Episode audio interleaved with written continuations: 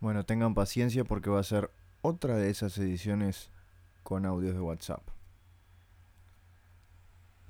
Muy buenas tardes, damas y caballeros. Esto que está empezando ahora mismo, esta voz humana que escuchás, es el comienzo del capítulo 28 de Sonido Bragueta, este podcast que eventualmente cada una serie de días hacemos quién te habla y quién no te habla, pero te va a hablar en segundos. Tengo dos nombres y un apellido y quien me está escuchando del otro lado, creo que también. Uno de ellos es Ignacio, el otro es Alcuri, y él te va a decir lo siguiente. A ver qué fue que le dije, ya ni me acuerdo. Mm, acá. ¿Qué tal, Gustavo Sala? Estoy aquí dirigiéndome a tu persona desde mi escritorio en la ciudad de Montevideo, donde suena una hermosa música clásica a propósito del comienzo, desde el programa anterior hasta el que corresponde a este programa, de la estación del otoño.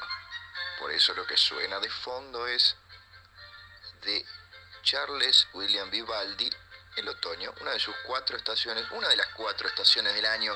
Me voy poniendo más informal, me voy poniendo un poquito más informal para contarte que, no a vos, Gustavo, vos ya lo sabés, o quiero creer que ya lo sabés, aunque tu torpeza y tu amnesia provocada por años de trabajo en la central nuclear hace que muchas veces te olvides de las cosas más básicas.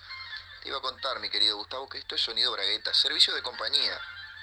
Es una extensión, un apéndice, no tan inservible como el del cuerpo, de Sonido Bragueta, que es un proyecto multicultural, multimedia, multiespacio y multiloco, que tenemos nosotros dos para llevarle a la gente de la Argentina, del Uruguay y del resto del mundo nuestro humor, nuestro amor, nuestro candor, nuestro M&M de varios colores, especialmente el violeta y el blanco. Así que mi querido Gustavo, eh, yo te agradezco esta introducción que has hecho de mi persona. Tengo que darte paso a ti, porque en realidad lo tuyo fue apenas unos, unos segunditos para que la gente supiera que estás vivo a propósito del muy comentado y noticioso accidente en la planta nuclear de la semana pasada, pero queremos tranquilizar a la familia Sala y a la familia Gustavo de que nuestro compañero ya había sido despedido un par de días antes por, bueno, por, ¿cuál sería la forma de decirlo? Autosatisfacerse en el baño de la oficina nuclear. Mi querido Gustavo, eh, más allá de eso te felicito porque me gusta que una persona grande todavía siga disfrutando de su cuerpo de esa manera tan libertina, pero quería saber si te acordabas, o si recordabas, esa materia pendiente que había quedado desde la semana anterior, que tenía que ver con una película que aquí comentamos, y con un concurso que aquí comenzamos. Va, ya va.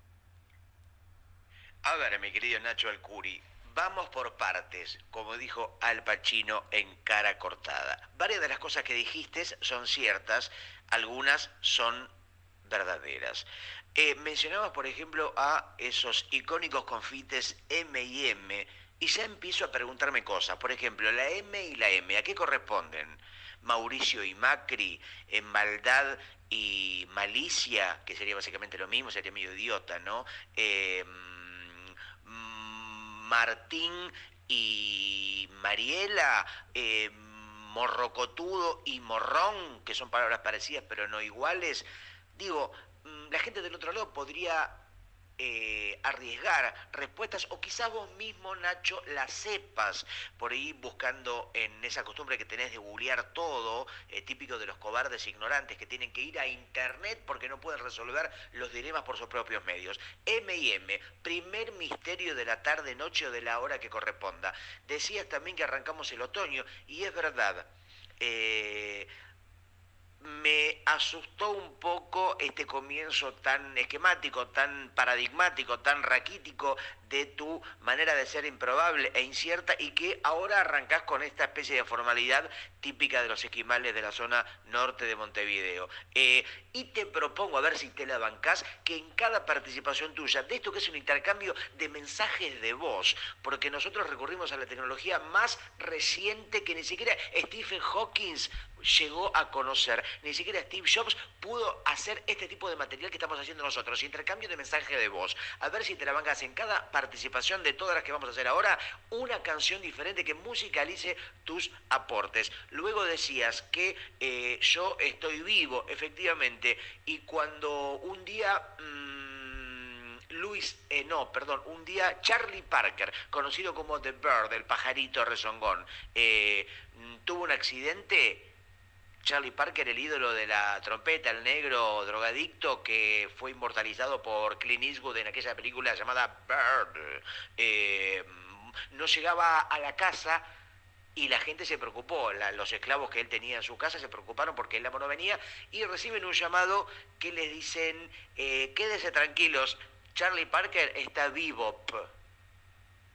Porque fue un chiste de vanguardia, un chiste fino, no para la gilada, para un público calificado como el nuestro. Y después dijiste otra cosa que no me acuerdo, así que la vas a tener que recordar. Ah, sí, algo que tiene que ver con una película.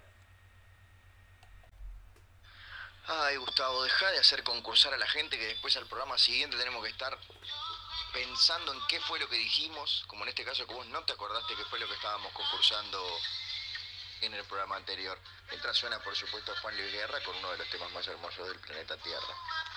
Pero bueno, eh, preguntabas qué querían decir la M y la M de M&M. Quieren decir Mars y Murray, que fueron dos tipos que inventaron el M&M. Básicamente era tan obvio que iban a ser las iniciales que no tenía ni gracia. Pero bueno. Ah, me distrae, me distraes con esta música. ¿Por qué me hiciste poner música tan linda? Voy a bajar el volumen. Gustavo, el tema es así. En el programa anterior hablamos de La forma del agua, la película que ganó 23 de los 24 Oscar y no ganó el de mejor corto animado porque en realidad era una película larga y no animada. Y durante la conversación sobre La forma del agua, notamos, conversación no, era uno de estos intercambios de audios de WhatsApp, notamos que el personaje, el monstruo de la laguna, el Merman, el Aquaman de la película no tenía nombre y quisimos bautizarlo en un concurso que se llamó El nombre del agua. Y quiero contarte que tenemos un ganador, pero de eso vamos a hablar después, porque tenemos que mantener enganchada a la gente, a nuestro escucha español, a las 15 personas que nos escuchan en Argentina y a los 16 que nos escuchan en Uruguay. ¿De qué podemos hablar mientras tanto? Bueno, de un montón de cosas, de cómo la inclinación del planeta Tierra es la que dicta que existan las estaciones. Sabías que por eso, ¿no? Es por los 75 ángulos grados de inclinación de nuestro mundo, que da una vuelta alrededor de la Luna cada 365 días. En fin, eh, podemos hablar de muchísimas cosas, pero me gustaría que vos plantearas un tema de una vez por todas. Así guías este pedacito del programa, así yo contesto tus dudas. Y, ah, y antes de despedirme quería dejar la, la risita del, del chiste de Bebop, es esta.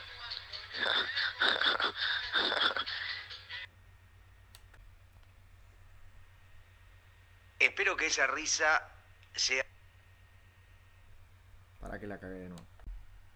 Espero que esa risa sea real y no una risa irónica, una risa despreciable, falsa, porque realmente fue un chiste notable, como los mejores chistes que son entendidos mucho tiempo después de que han sido enunciados. De hecho, todavía hay chistes que no han sido descubiertos, como si fueran minas que explotan después de mucho tiempo. De hecho, hay zonas en Inglaterra que todavía hay chistes que todavía no han hecho explosión.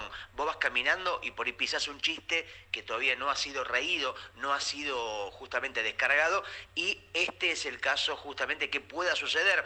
La gente que está del otro lado escuchando el genial chiste de Bebop, que ahora quizás no lo entienda, no lo interprete, lo escuche y no lo pueda decodificar, dentro de 10 o 15 años esté, no sé, haciendo el amor con la madre o eh, depilándose las axilas y de pronto una risa misteriosa hace nido en su pecho y explota una especie de orgasmo humorístico y dice, claro, fue aquel chiste de que Charlie Parker estaba vivo y ahora me río porque entiendo la genialidad y el misterio del humor y del amor que finalmente nació como un pajarito discapacitado. Ahora, dicho esto, te digo que agradezco que pongas a Juan Luis Guerra, el ex músico y actual profeta, porque viste que es uno de los tantos personajes del arte que del arte, de la música, del espectáculo, tiene una especie de iluminación y se dedica a eh, tomar mate con Dios, a eh, dar la palabra del Señor eh, por diferentes lugares del mundo y empieza a convertirse en un fanático de la palabra religiosa. Y vos sabés que hace muy poco, y esto es completa verdad, hace muy poquito entendí y descubrí que el famoso tema Burbujas de Amor de Juan Luis Guerra que dice quisiera ser un pez para meter mi nariz en tu pecera. Viste que ese tema habla del sexo oral, Nacho. Vos sabés que nunca me había dado cuenta. Claro, el tipo quiere meter la nariz en la pecera, claramente la nariz es la nariz, la boca, la cara y la pecera es la concha, lo que sería la vagina de la mujer. Dice hacer burbuja de amor como soplarle, que con el líquido vaginal se generen burbujitas con el aire del soplido del Señor, y de esta manera disfraza un acto asqueroso como algo romántico. Vos fíjate cuántas canciones de la música popular dicen cosas que no advertimos. Y así tantas cosas podríamos empezar a enumerarnos, por ejemplo, eh, y aquel amor de música ligera, que claramente se refiere al sexo anal cuando el hombre mete el pito y se genera, bueno, una situación de eh, un regalo fecal, digamos, ¿no?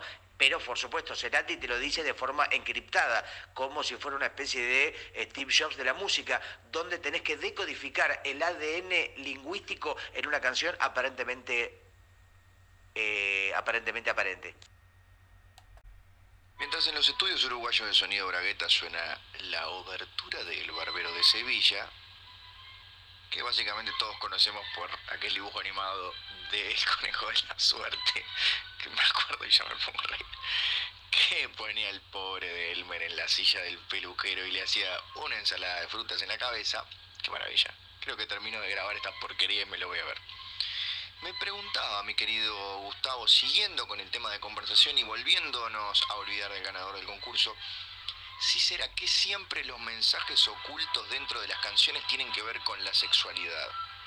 ¿Será que es porque es un tema tabú o será que en realidad no sabemos buscar bien y por ejemplo en algún tema de reggaetón que dice muévelo, muévelo, mueve las cachas, muévelo así, muévelo así, frótate contra mi cuerpo, si lo analizamos mejor de pronto tiene otra interpretación de la teoría de la relatividad o un... Um, una crítica punzante al neoliberalismo sudamericano de los 90. ¿Por qué limitarnos a esconder cosas chanchas cuando podemos esconder cosas realmente peligrosas?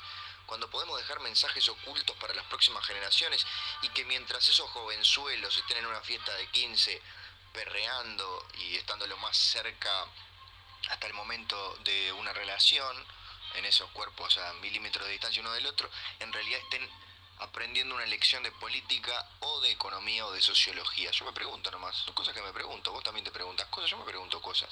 Pero vamos a dejar este tema de lado, vamos a dejar el tema de la música de lado, mientras suena Giacomo Rossini, a quien le mandamos un beso, sabemos que escucha siempre el programa. Quiero pasar a un tema... Ah, me, me, haces poner música y me distrae, porque pongo solo música que me gusta y entonces me pongo a escucharla. Vamos a pasar a un tema que es muy interesante, que es mucho más interesante que el de las canciones, que vos sabés perfectamente cuál es, Gustavo. Ah, no, estaba esperando que lo dijeras y me olvidé que esto era una conversación a través de audio de WhatsApp. Y es el tema, por supuesto, ¿cuál era el tema? Ahora me olvidé cuál era el tema. Bueno, entonces te voy a decir el ganador del concurso, así no lo dejamos para más, eh, más adelante. Participó muchísima gente, mucha gente le quiso poner nombre al personaje, el protagonista de La Forma del Agua, pero hubo uno que además hizo un dibujo, que además tuvo el plus de ponerle nombre al miembro viril del protagonista de La Forma del Agua, es el señor Julián Gabriel que lo hizo a través de Facebook y que en el programa de mañana luego vamos a compartir en las redes sociales. Perdón, el programa de mañana va a ser el programa de hoy. Siempre que escuchen un podcast va a ser el programa de hoy, siempre va a ser hoy. Este es un hoy constante. Acá el mundo no evoluciona y Macri es presidente por siempre de Argentina, así que jodete, Gustavo. Te decía, Julián Gabriel nos mandó un dibujo maravilloso de AB obviamente por Abe, por Abe Sapien, que es el personaje de Hellboy que está inspiradísimo, este sujeto sin nombre, Mel Guillote. no voy a decir más que eso. Y su, pirulo, su, pinchila se llama Salita Esponjosa, que me parece genial. Aparte, eh, una referencia a ti, Gustavito, a tu salita esponjosa. Que imagino que es como también vos llamas a tu miembro viril y si no lo haces así creo que deberías empezar a partir de este momento. Así que Julián Gabriel de, bueno, no sé, no sé si te ocurre algún premio, eh, si querés, este, no sé, eh, ponemos el dibujo en algún lado y que eso lo considere un premio, si querés mandarle plata, no sé ni siquiera dónde está, capaz que no se escribió de las Filipinas y nos sale carísimo el courier, así que bueno, salí de esto, eh, felicitalo y después sí, seguimos conversando de ese tema que es el que, ese, el que vos sabés, ese, ¿no? ¿Sabes cuál es? ¿Sabes cuál es?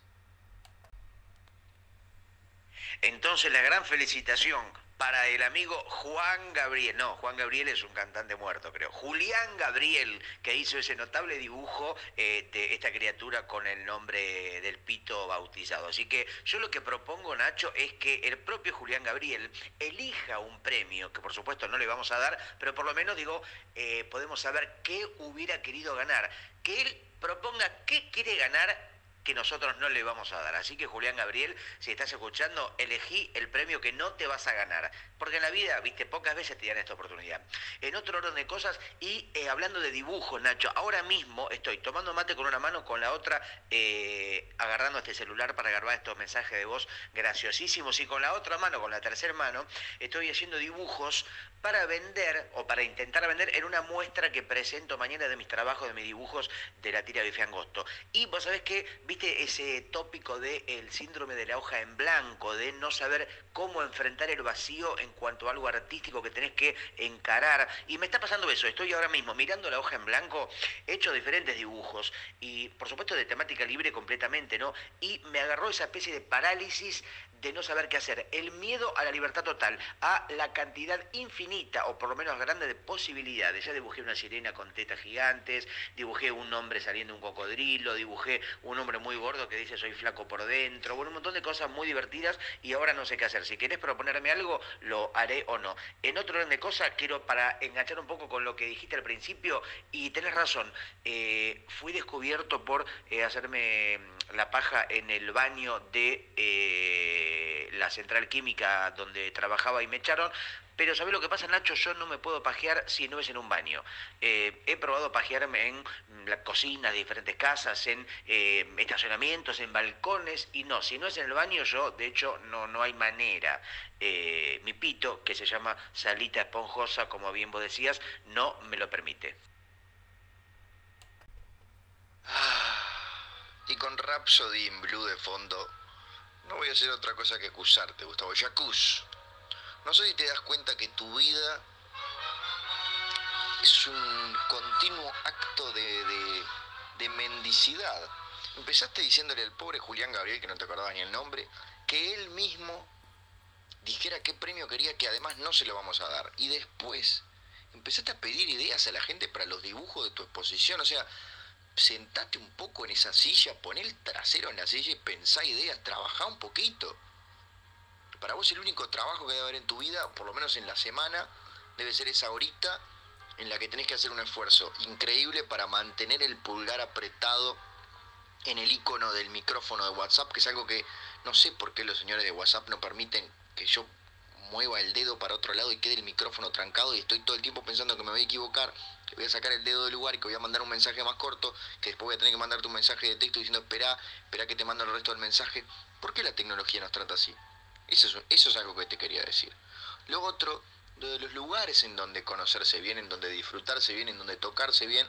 Yo confieso que soy una persona bastante tradicional, así que yo tampoco puedo hacerlo en otro lado que no sea el baño, prácticamente el 98% de las veces. Pero no es, no es tanto un tema de psicológico, de algún trauma, sino que, ¿cómo decirlo? lo voy a decir de una manera bastante delicada.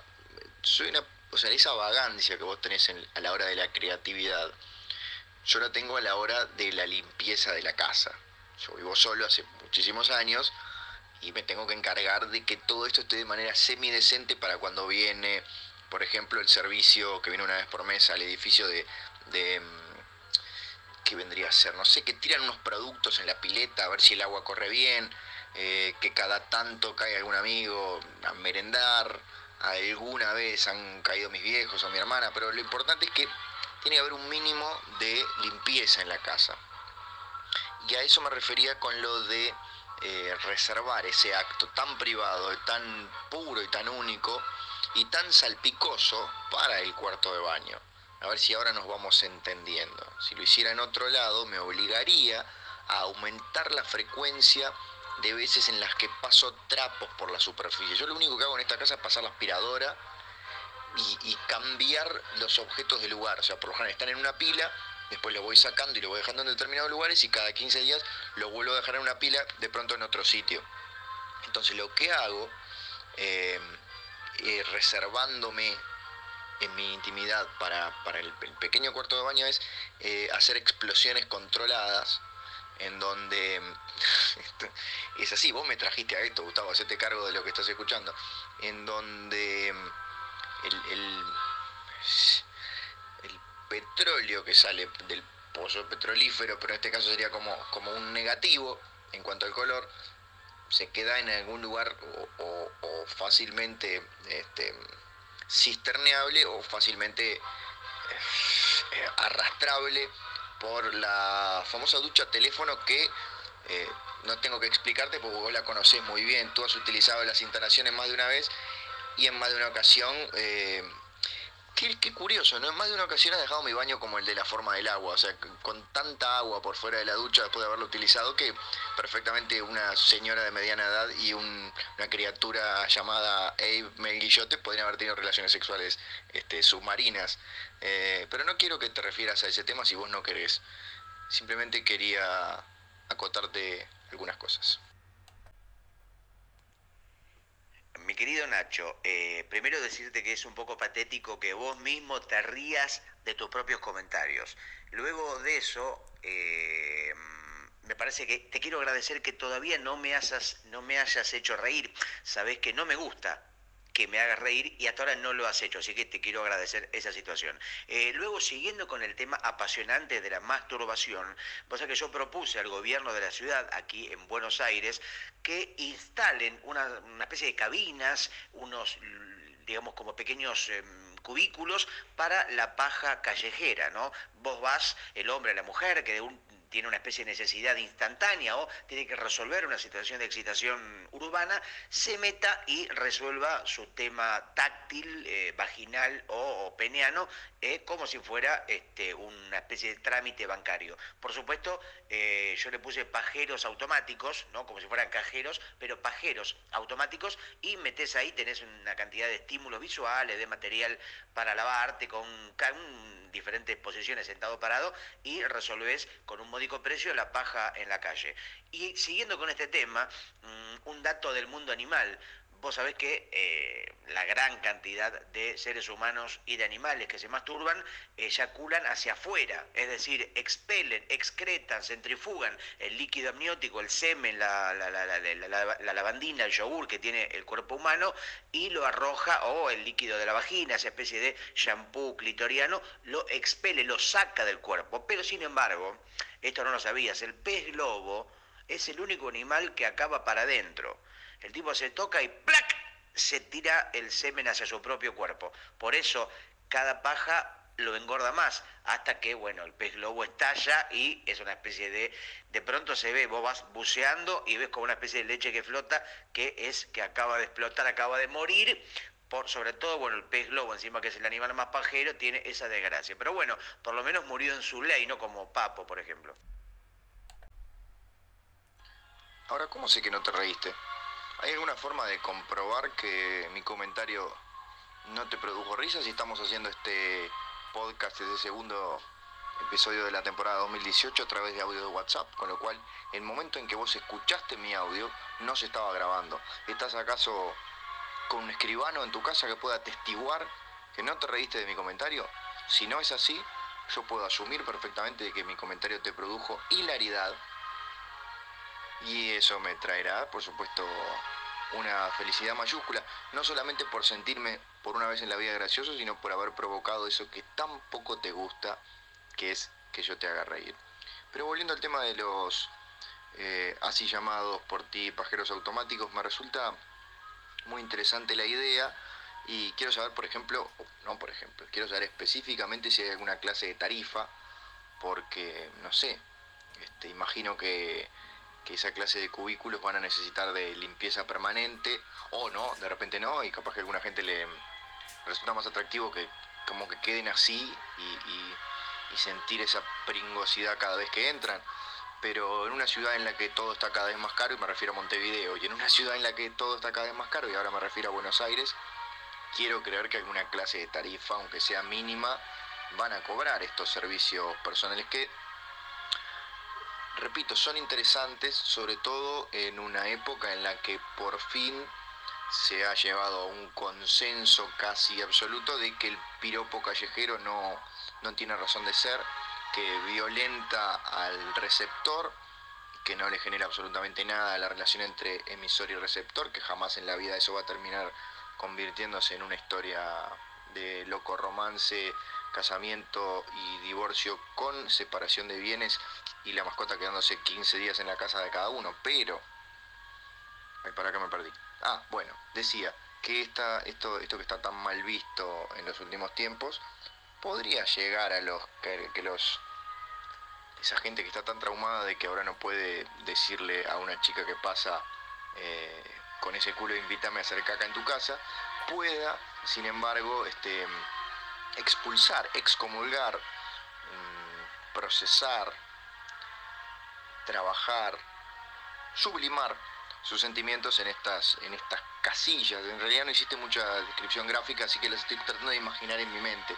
Pero lo importante es eso, que cumplen ese, ese rol apaciguador en la sociedad, así que eh, sinceramente te deseo lo mejor en ese proyecto y espero que, luego de que triunfe en la ciudad capital de tu país, triunfe en la ciudad capital del mío.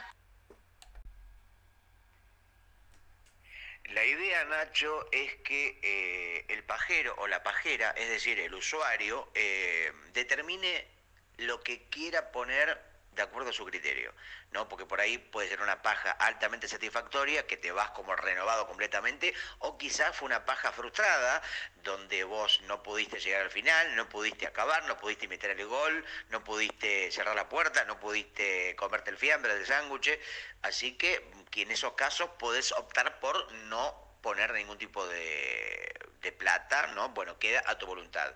Es una maniobra, una especie de paja a la gorra, ¿no? Eh, también está la, la, paja social, donde, bueno, están contempladas las eh, clases sociales más desfavorecidas, que en este momento en Argentina son el 99,9%.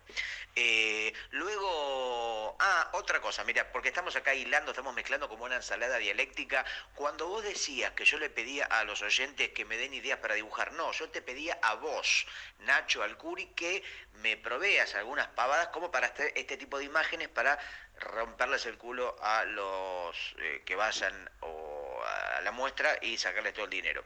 Pero voy a hacer un experimento. Mira, voy a poner dibujos muy caros y muy baratos. Y algunos en el medio. Vamos a ver, porque viste que algunas cosas muy baratas...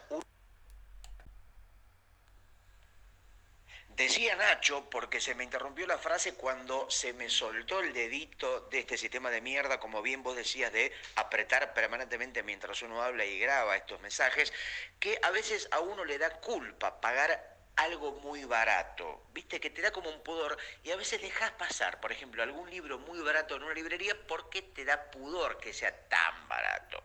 Entonces por ahí pongo, ponerle que ponga un dibujo a 20 pesos, otro dibujo a 250 eh, pesos y otro dibujo a 30 mil pesos. Yo creo que la mayoría compraría el de 250, porque uno es muy barato y el otro es muy caro. Fíjate cómo el experimento social determina diferentes resultantes. Y ahora otra cosa, haciendo mención y eh, recogiendo el guante de que vos decías que no sabías si yo me había reído o no, porque no estabas para comprobarlo, y que querías la aprobación o la confirmación de un... Eh, ¿cómo se llama? El, de un contador, de un fiscal, eh, acá tengo de un, de un senador, ¿cómo se llama? De un, de un referente, de un inmobiliario, de un... Mm, eh, acá lo tengo a mi fiscal que va a corroborarlo. A ver, me, diga. Hola, el señor Gustavo Hernán Sala no se ha reído ni una sola vez de sus comentarios.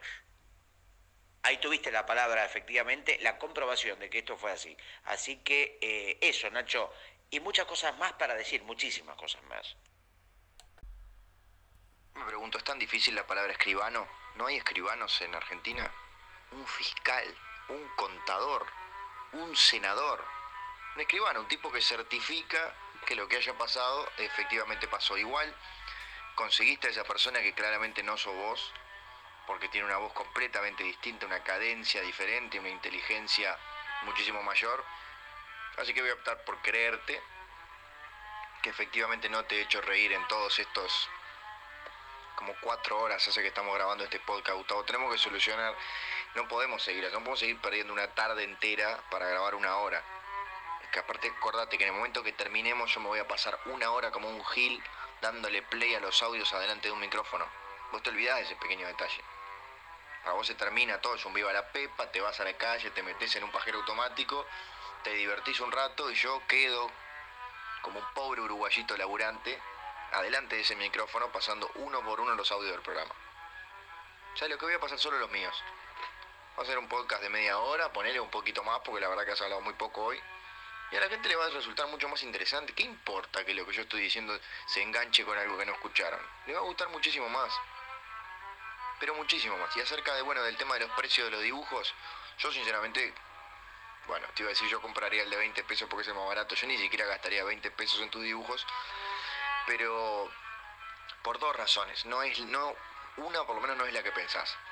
O tres razones. La primera es que soy una rata inmunda de alcantarilla. La segunda es que realmente no me gusta nada de lo que haces.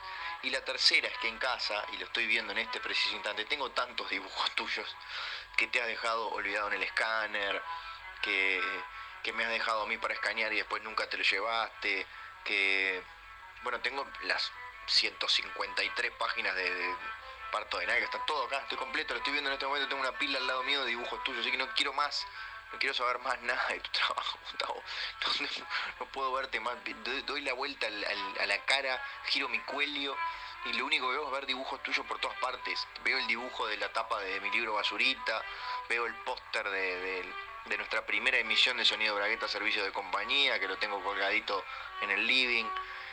Sinceramente, sos una, epidemia contenida en un solo hombre. Y a mí me hace muchísimo daño. Ahora sí me hiciste reír, sobre todo cuando dijiste que voy a pasar solo los míos, eso me pareció muy gracioso, ¿no? Un tipo que, que solamente decide pasar los audios, ¿no? Ese, ese egoísmo típico del uruguayo. Así que me reí y después cuando dijiste que me olvidé un dibujo en el escáner, esa parte, pero te juro que me agarró una risa y cuando dijiste estoy mirando los dibujos,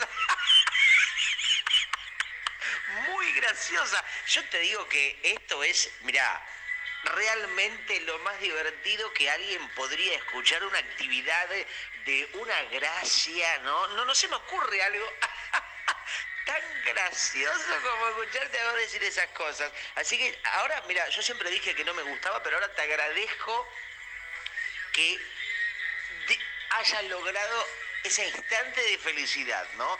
Porque viste que la risa es como una caricia al alma, la risa es como una especie de eh, mano de metal que te acaricia el riñón, que otra cosa no te puede acariciar, porque como el riñón está dentro del cuerpo humano y no está afuera, uno no se lo puede acariciar, pero la risa, la risa es esa mano invisible que te acaricia lo más interno que uno puede tener.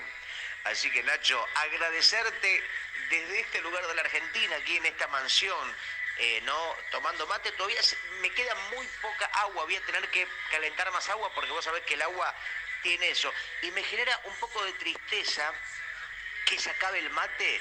Mira, voy a tomar en vivo estoy tomando el mate en vivo en este momento, ¿no? Eh, recordamos a la gente que nos escucha en España que aquí el mate es una actividad muy cultural, eh, como pegarle a un animal o eh, tirar por la escalera un viejo. y hablando de España, el gran saludo a nuestro creo único oyente español, Joaquín Aldeguer, maestro de maestros del dibujo y la caricatura. Creo, Nacho, que tenemos que tener como objetivo doblar, duplicar nuestra audiencia española, es decir, tener dos oyentes españoles. ¿Podemos lograrlo? Ahí no. Para que apriete más. Ahí voy. Creo que eso no depende de nosotros, sino del mismísimo Aldeguer, que después de la cantidad de veces que lo nombramos, es increíble que, que nombremos, bueno, en realidad, claro, él representa prácticamente el 5% de la audiencia, pero que nombremos a un oyente casi en todos los programas de este ciclo de Sonido Bragueta Servicio de Compañía. Así que, Aldeguer, que nos estás escuchando efectivamente, lo que te pedimos es que la próxima vez, no esta semana, porque tampoco te vamos a obligar a que escuches dos veces el mismo programa, aunque nos ha llegado comentarios de muchísima gente que lo escucha 10, 15, 18 veces y a la vez número 18 o 19 por fin lo entiende y por fin le resulta gracioso. Pero no te pedimos eso, te pedimos que la semana que viene, la semana entrante, que además es Semana Santa, Semana de Turismo, Semana Criollo, Semana de la Vuelta Ciclista, que consigas a otro español, imagino una opción puede ser llamar a un amigo, otra opción puede ser poner en Facebook un anuncio, otra opción puede ser tirar una baldosa por el balcón, pegarle a alguien sin dejarlo moribundo, simplemente que pierda conocimiento por un rato, cuando se despierte hacerle escuchar la edición próxima, pasada, siguiente de Sonido Bragueta. Creo que después de lo, famoso que te hemos hecho en el Río de la Plata, sabemos que tu cuenta de Twitter y tu cuenta de Facebook donde pones tus, tus enormes y maravillosos dibujos caricaturescos, se ha multiplicado por 100 desde que te estamos nombrando en este programa. Lo único que te pedimos es que lo escuches con alguien más, que después nos des alguna especie de señal. Nosotros no nos vamos a dar cuenta porque el conteo de escucha va a ser el mismo. No sé si ustedes saben que el Mixcloud o Evox, que son las dos plataformas en las que tenemos el programa, Gustavo, vos ya lo sabes, este, no me escuches por un minutito nos cuenta la cantidad de veces que pusieron play, pero lo que no cuenta es cuánta gente había del otro lado, lo cual en una parte es mala y en una parte es buena, porque si alguna vez se juntaron dos personas a escuchar el programa, quizás lo hizo el de Gary y nosotros no nos enteramos, cuenta como uno solo. Pero lo bueno que también tiene es que sabemos de buena fuente, no buena fuente en español, sino dos palabras diferentes, o sea, de, alguien que nos lo dijo, pero y que no nos mintió que hay gente que le da play y se va a hacer otras cosas, pero no como quien escucha la radio de fondo, sino que efectivamente se va, se va a otra habitación, se va a trabajar, se va a dormir y queda el podcast ahí corriendo de fondo, tranquilamente. Y, eso a nosotros nos debería dar tristeza, pero como averiguamos que Mixcloud e Evox lo cuentan como una escucha igual, básicamente no nos interesa. No creo que nombremos tanto a Joaquín Aldeguer, digamos, si Joaquín Aldeguer se llamara Roberto Edgar Volcán, no diríamos Joaquín Aldeguer, pero si Joaquín Aldeguer tiene ese nombre y ese apellido, no hay otra manera de nombrarlo como Joaquín Aldeguer. O sea que Joaquín Aldeguer necesariamente es Joaquín Aldeguer. A menos que se haga una especie de operación de nombre, como quien se cambia el sexo, y vaya a un cirujano de nombres y le diga, doctor, quiero cambiarme de nombre, no quiero ser más Joaquín Aldeguer, porque es un nombre que me está cansando, es un nombre que me fatiga, es un nombre y un apellido que siempre me acompañan desde que nací prácticamente. Ustedes saben que en el occidente al bebé ni bien nace ya lo esperan con un nombre y un apellido. En mi caso me esperaron con un plato de ravioles. Vos sabés que mi padre es un gran cocinero, el gato Dumas le dicen, y eh, a cada hijo, que yo tengo un montón de hermanos, y a cada hermano y hermana nos esperó con un plato de comida diferente. De hecho, él garchaba con mi vieja prácticamente para cocinarles cosas a sus hijos, no porque le gustara alumbrar, es decir, dar a luz y traer al mundo, a este mundo desgraciado, vida humana. Eh, me acuerdo, mira, como si fuera hoy, salgo de la vagina de mi madre lo que me costó porque era una máquina muy, muy difícil de abrir, ¿no? Tuve que entrar con un prácticamente eh, para que ponga otra canción. Ahí está, mira.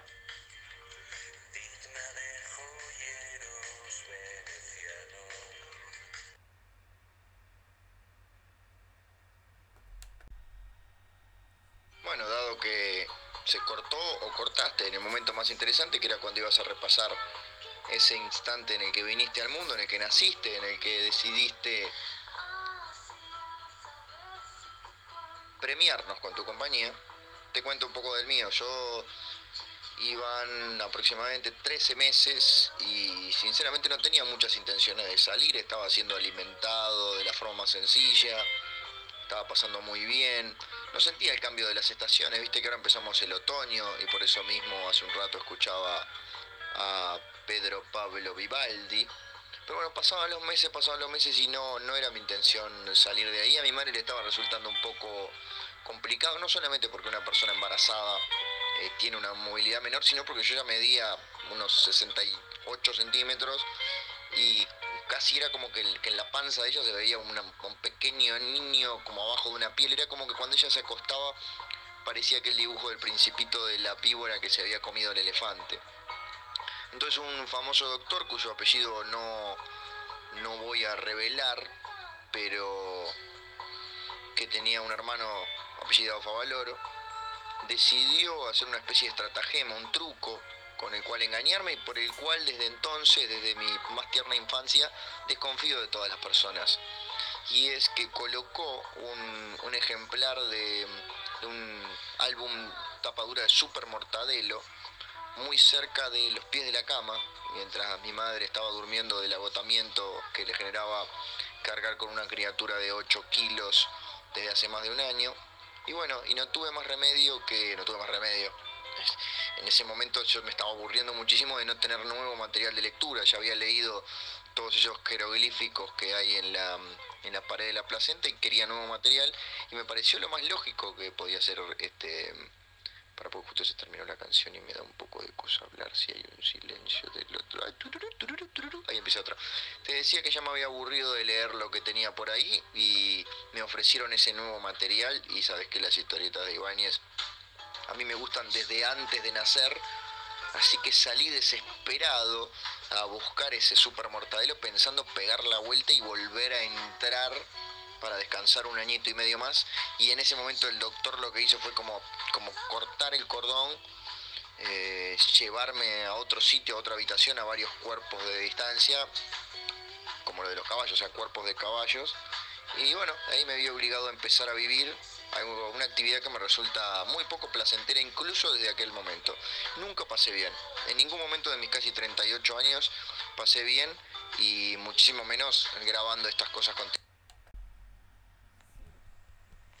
Me pregunto cuánta gente de la que nos escucha en Argentina, que supongo que será el 99,9%, ¿no? Porque sacando a Joaquín Aldeguer, que nos escucha desde algún lugar de España, supongo que la gran cantidad de nuestros oyentes son todos de la República Argentina. Bueno, perdón, y algunos dos o tres de Uruguay. Uno vos, otro tu padre y otro tu padre de nuevo que lo escucha dos veces y se hace pasar por otra persona. Decía, me pregunto cuánta gente eh, sabe quiénes son Mortadelo y Filemón, quién es Francisco Ibáñez, la leyenda de la historieta eh, juvenil eh, española, ¿no? ese ícono inmortal que desde hace más de 50 años viene ofreciendo esos álbumes con nombres extravagantes y una álbumes virtuosidad eh, en el dibujo, una increíble línea para el dinamismo gráfico realmente eh, notable, una escuela, la escuela bruguera, bueno, cuántas cosas podríamos hablar, ¿no? Seguramente Joaquín Aldeguer se está relamiendo del otro lado. Ahora, eh, me preguntaba, digo, cuánta gente en Argentina los conoce, ¿no? Porque evidentemente sigue siendo una especie de mm, historieta de culto, aquí como toda la obra de Raf, eh, Escobar, todo lo de Zipizape, bueno, Vázquez, ¿no? Algunos quizás lo conozcan por la película de Santiago Segura, pero ¿cuánto falta difundir ese material? Ahora, lo que quiero arriesgar a modo de bomba, ¿no? Sobre todo para la gente que conoce esta obra de Francisco Ibáñez, Mortadelo y Filimón, yo creo que Mortadelo y Filimón no tiene guion. Es decir, es una excusa se me volvió a salir el dedito de mierda de este aparato para grabar. Eh, decía que Mortadelo y Filemón quizás apenas sea una excusa para desarrollar infinitos gags, con un, por supuesto, eh, virtuosismo notable para el desenfreno gráfico. Ahora, como historia prácticamente creo que son inexistentes. ¿Esto te parece una audacia? ¿Te parece algo descabellado? ¿Compartís esta mm, afirmación de alguna manera o de ninguna manera, mi querido Nacho Alcuri? Bueno, eh, me cuesta mucho tener que contestarte después de la barra basada que acaba de decir. Y ahora veo que me quedó el dedo como que lo agarré con la mano incorrecta y entonces estoy tapando con el dedo el micrófono. Así que acabo de hacer un, un giro muy extraño. Y en este momento estoy tomando el micrófono, el celular al revés para no tapar el micrófono con el dedo. Una, una maniobra que me encantaría que hubieras visto y estarías aplaudiendo de pie. Te decía esa bomba que tiraste, espero que te reviente en la cara. ¿Cómo vas a decir que Mortadelo y Filemón no tiene historia? Claro, no es la Ilíada, no es la Odisea.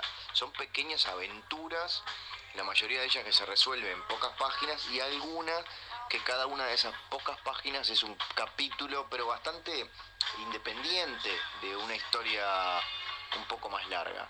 Son sencillas, pero no sencillas porque sean por un público menudo, sino sencillas porque Ibáñez lo que le interesaba era otra cosa, pero que le diera más preponderancia a los disfraces de Mortadelo, o a los inventos de Bacterio, o a los galanteos de la Ofelia. No quiere decir que esas aventuras no tuvieran historia. Y lo otro que decir, la verdad, es una, una barra basada atrás de la otra. Sí, claro que poca gente conoce a Mortadelo y Filemón en tu país, porque muy poca gente lee historietas, pero los que están un poquito en el mundo de las historietas saben claramente quiénes son. No es un Mouse, no es un Watchmen, no es un Sting con su banda Police que hizo aquella canción de cada vez que respiras estoy detrás de un árbol mirándote y tocándome porque en mi Inglaterra natal todavía no existen los pajeros automáticos, recordemos que esta canción es de 1952. Pero bueno, hay que tener varias cosas en cuenta antes de hablar así, ligeramente de Mortadelo y Filemón, que para mí son no solamente la razón de que yo esté en este mundo, sino la única razón para continuar en este mundo.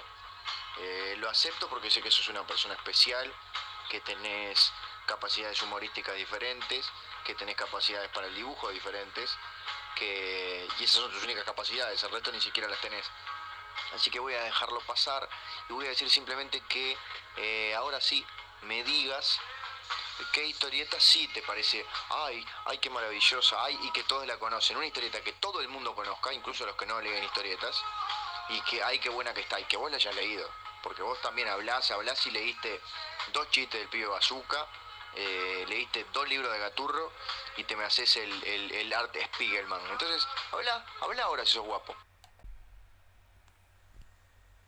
Primero decirte, Nacho, que yo no hablé ligeramente sobre Mortadelo y Filemón.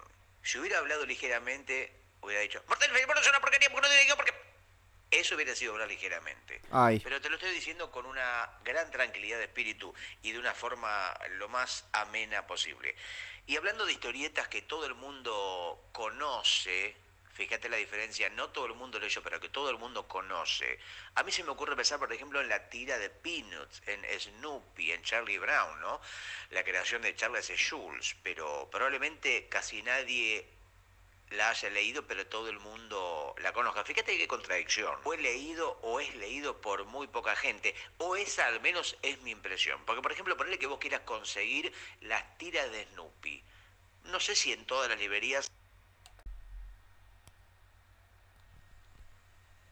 Decía que no sé si en todas las librerías, por lo menos en Argentina, eh, vos vas a una librería y pedís alguna tira de Snoopy y probablemente se te caguen de risa hagan caca en el mostrador y te peguen un sopapo. Y te quieren ofrecer un libro de Stephen King, de Gabriel Rolón o de eh, Susupe Coraro. Ahora, eh, seguramente, bueno, eh, me gustaría saber qué dice de esto Joaquín Aldeguer, ¿no? A quien casi no hemos nombrado hoy, ¿no? Porque realmente hay que tener en cuenta que Joaquín Aldeguer es un hombre que merece ser tenido en cuenta, porque no podemos pasar por la vida sin hablar, por lo menos muchas veces, de Joaquín Aldeguer. Y retomando una cosa que dijimos hace unos minutos, de que Joaquín Aldeguer nos consiga como una misión que nosotros le encomendamos y se la banca un o una oyente de España, yo le quiero decir a Joaquín Aldeguer que nos consiga, no sé, por lo menos un Pedro Almodóvar, una Alaska, Una eh, Penélope Cruz, eh, un, bueno, vos lo mencionaste André Buenafuente, alguna personalidad que esa personalidad diga, yo escuché sonido Bragueta, servicio de compañía, porque Joaquín Aldeguer me lo recomendó y ahora me hice adicto y escucho todos los capítulos. ¿Eso será posible, Joaquín Aldeguer? Tomarlo como una especie de misión de vida. Ahora que decís esto de tener un famoso que escuche el programa y no, con esto no queremos decir que nuestro amigo Joaquín Aldeguer no sea famoso, todo lo contrario, pero ya es un famoso conocido, es un famoso de la casa. Ya no contás, Aldeguer.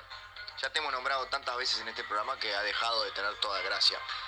Hablabas de conseguir un Almodóvar y yo te digo que casi consigo a un famoso que sea escucha de este programa, porque el día, ¿qué día fue? Martes. El día martes Estuve en el Teatro de Verano de Montevideo, que es el lugar que durante febrero celebra los carnavales y en el que yo en persona me presenté sobre ese escenario en dos oportunidades y no en una tercera porque bueno, porque el concurso no lo quiso y no pasamos a la ronda final. Pero en ese mismo escenario en el que estuve yo y que o sea, imagino que se habrá emocionado por, por saberse compartiendo metafísicamente escenario conmigo. Estuvo el señor David Byrne, David Byrne. No confundir con John Byrne, que es un guionista de cómics muy conocido, ni con Gabriel Byrne, que es uno de los sospechosos de siempre. Y estuvo este muchacho Byrne, que era parte de las cabecitas parlantes hace muchísimos años. Tú no eras nacido, Gustavo, yo ya tenía eh, 14 años supongo que escuchaba los temas de las cabecitas parlantes. Hizo un espectáculo, hizo un show y por supuesto a la salida estábamos todo el grupiaje desesperados por tener el más mínimo contacto con él. Había mucha gente gritándole David, David. Había otra gente agitando unas lapiceras diciendo David, David, esperando que le firmaran un brazo. Viste que está ese tema que ahora te firman el brazo y después se tatúan la firma, o sea, en ese mismo lugar.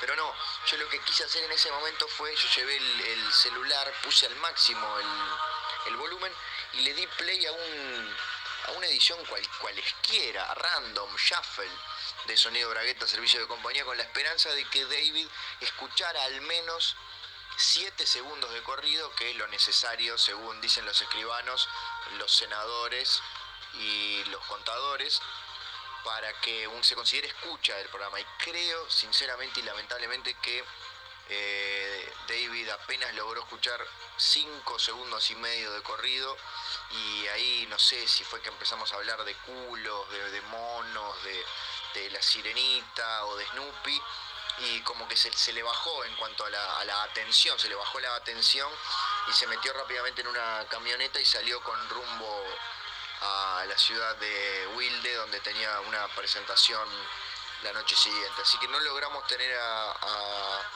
David Byrne, pero bueno, pero cerca estuvimos. Y esa gente tampoco logró sus tatuajes, así que aunque sea como una especie de, de,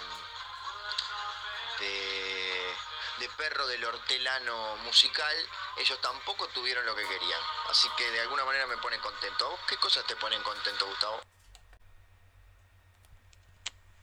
A mí lo que más me pone contento en la vida son las escaleras mecánicas. Pero las escaleras mecánicas cuando funcionan, porque acá en Buenos Aires, que a diferencia de países que recién empiezan, como Uruguay, por ejemplo, existen los subtes. Eh, y para entrar y para bajar y para salir, eh, normalmente la gente se toma eh, la escalera automática, ¿no? Como para en un momento dejar de caminar, dejar de moverse y simplemente esperar a que te lleve, a que te deposite, a que te ingrese, a que uno sea una especie de bolsa de papas viviente siendo llevado por el sistema. Y cuando voy em, dejándome subir, dejándome trasladar por la escalera mecánica, digo, carajo, esto es la democracia. La democracia funciona a veces. Ahora, cuando por ejemplo cada mañana voy saliendo del subte o entrando y veo que la escalera mecánica está detenida, está rota, ahí me agarra una profunda depresión. O sea que la misma cosa, si funciona o no funciona, es lo que moviliza y lo que motoriza la depresión o la euforia, la alegría. Fíjate, ¿no? Cómo a veces uno es tan susceptible a cosas tan eh, maleables, ¿no? Tan radicales, tan monosílabas, que uno necesita a veces salir de este caparazón que es la vida, de esta tortuga simbiótica que es el día y la noche, el blanco y el negro, el yin y el yang, el Joaquín y el Aldeguer. Creo que no sé si no lo nombramos hoy, ¿no? pero quiero mandarle un gran saludo a nuestro oyente español Joaquín Aldeguer, que me parece que tenemos que acordarnos a veces de él, que estamos siendo injustos en no tenerlo demasiado en cuenta. Ahora sí, si viene un Pedro Almodóvar, si viene, por ejemplo, no sé, un, eh, no sé, por decirte algún famoso, un Rafael, el niño Rafael, un eh, Diego El Cigala, una, eh, no sé, Concha Huica, no, eh, no es española, una eh, María Barranco, una figura de las artes españolas, ahí sí me pondría realmente contento, porque ¿sabes qué, Nacho? Y esto te lo digo como consejo, como gurú de autoayuda, siempre hay que mear bien alto. O sea, vos decís, yo no quiero hacerme amigo de un pelafustán, yo quiero hacerme amigo del más capito, del más grande. Eh, yo me hice amigo tuyo porque la verdad que fue lo que pasó, pero yo quería serme amigo de Jaime Ross, de Pepe Mujica, de un uruguayo de ley, ¿no? Pero bueno, a veces la vida te da este tipo de sorpresas y terminas haciéndote amigo de la gente más indigente, justamente, indigente. Entendí perfectamente, Gustavo, y me quedaría ahora charlando contigo de gente famosa, pero como quien no quiere la cosa, se nos está terminando el programa. Así que te daría un minutito o dos para que hagas tu despedida. Yo hago la mía. Le deseo lo mejor a todos y nos escuchamos la semana que viene. Un besito. Me parece bien, mi querido Nacho, despedirse a tiempo, ¿no? Antes que la muerte nos abrace por la espalda y nos tengamos que hacer una paja, pero del otro lado de la vida, es decir, de la muerte. De esta manera, desde la capital federal, Buenos Aires, de la República Argentina, el saludo a los uruguayos, a los españoles, a nuestro oyente español Joaquín Aldeguer, que creo que hoy no lo tuvimos muy en cuenta, ¿no? Básicamente el sostén ideológico y estético de este sonido bragueta eh, que volvió después de un tiempo de ausencia para llegar a vuestros oídos o vuestros ojetes o la parte que ustedes prefieran de su propio organismo eh, mutante, mamífero y vertebrado. Por supuesto, el saludo a nuestro ganador del concurso, Julián Gabriel. Vamos a ver qué quiere como premio para que nosotros no le demos, a ver qué premio quiere Julián Gabriel. Esperamos la comunicación de Pedro Almodóvar, de Penélope Cruz, a ver si Aldeguer consigue, nos consigue un oyente de esas características célebres de la cultura y el arte de España. Sin más que decir, y agradeciéndote, Nacho, por no haberme dado ninguna idea para dibujos, el saludo la despedida y la próxima bienvenida al próximo futuro Bragueta Sonido que será el 29. Chao, totales gracias.